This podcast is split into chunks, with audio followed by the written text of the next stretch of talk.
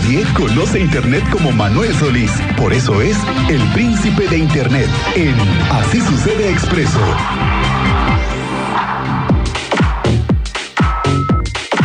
Señor Solís, ¿cómo estás? Muy buenas tardes. ¿Cómo te va?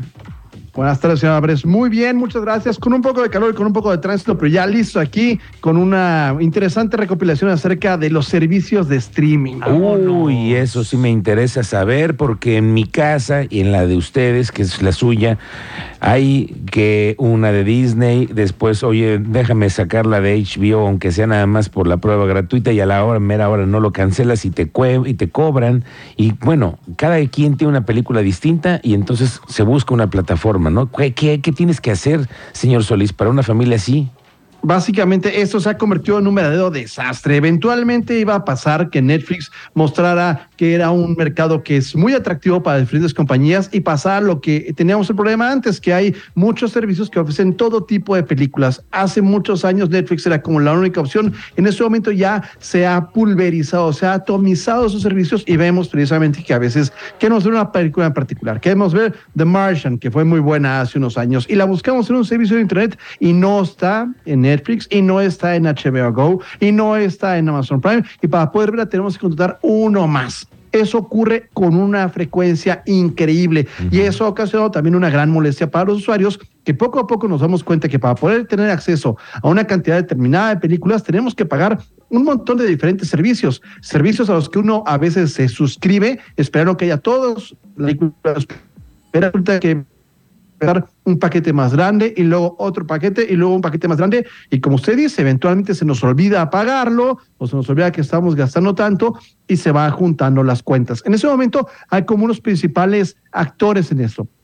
Uno de ellos posiblemente que sigue teniendo la mayor relevancia es Netflix, que poco a poco se ha inclinado más por las producciones propias. Netflix está apostando mucho por las películas y las series que ellos hacen, dejando un poco de lado las de otras productoras grandes. Entonces, si uno quiere ver Stranger Things, por ejemplo, necesariamente tiene que tener Netflix y no hay muchas otras opciones para poder verlo. Si uno le gustan ese tipo de contenidos, sobre todo que son de productoras pequeñas, locales o internacionales, por ejemplo, productoras pakistaníes, hay una película de una gran relevancia ahora que es de la India, que se llama RRR, que recomiendo ampliamente, pero que es de cine pues de, del sur de Asia, lo cual es una cosa que es difícil ver en plataformas o en los cines de, en este lado del mundo. Si uno quiere una cosa mucho más comercial, requeriría un paquete como el de como el de Amazon Prime, Prime Video, que tiene muy buena selección de películas, pero algunas de ellas están detrás de otra barrera. Todas las que son de Paramount, por ejemplo, uno tiene que pagar un paquete aparte. Para las de MGM, uno tiene que pagar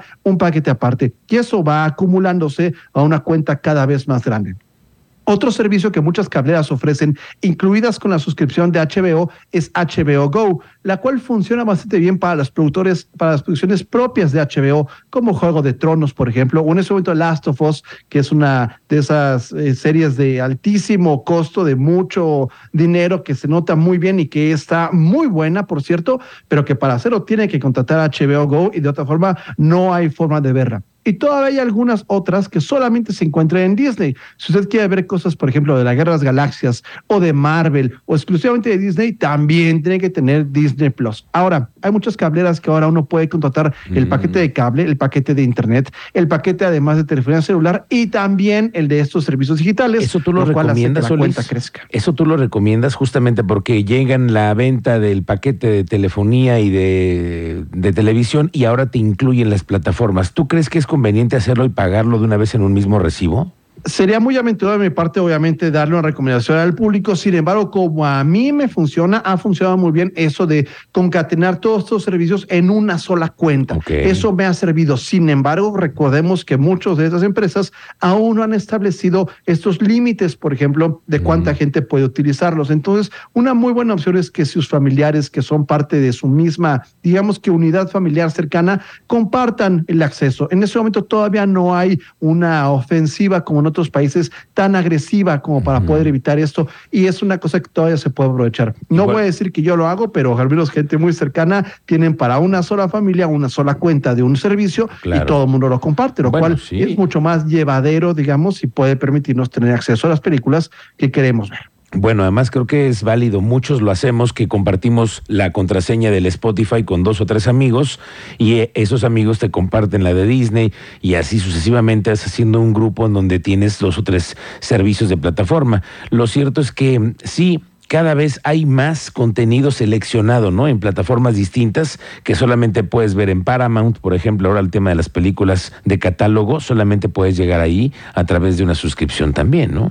Es correcto. Ahora, una recomendación que debemos tener en cuenta es que todos estos servicios tienen también perfiles exclusivos para niños. Si usted tiene niños en su casa, puede abrir en cada uno de estos servicios un perfil que solamente tiene acceso a los contenidos para niños, lo cual resulta muy, eh, digamos que, eh, cómodo para los papás para que puedan ver contenido que está diseñado para ellos. En particular, recomiendo el de HBO Go porque es el único que tiene una contraseña aparte. Si uno deja HBO contratado y puesto para los niños, ellos no pueden salirse de su perfil para ver otras cosas, lo cual en los demás eh, servicios es completamente posible. Qué buen truco nos acabas de dar.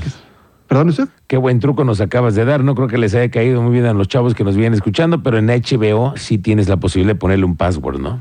Efectivamente. Y en cuanto a las demás empresas, pues obviamente la que es más segura para niños definitivamente es Disney Plus, pero no completamente porque hay algunas películas que son para adolescentes y para adultos, lo cual no bloquea que una cosa terrible, como en otras plataformas como HBO Go, que hay películas de terror, terror. Entonces hay que tener una distinción muy clara entre lo que pueden ver y no. Y por supuesto, si nuestros hijos tienen acceso a estas plataformas, pues tener cierto conocimiento de lo que están haciendo ahí.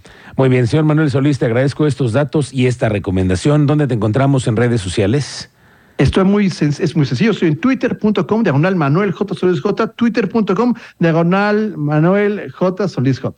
Muy bien. Gracias, señor Manuel Solís. Que tengas muy buena tarde. Muy buena tarde. Muchas gracias. Buen fin de semana.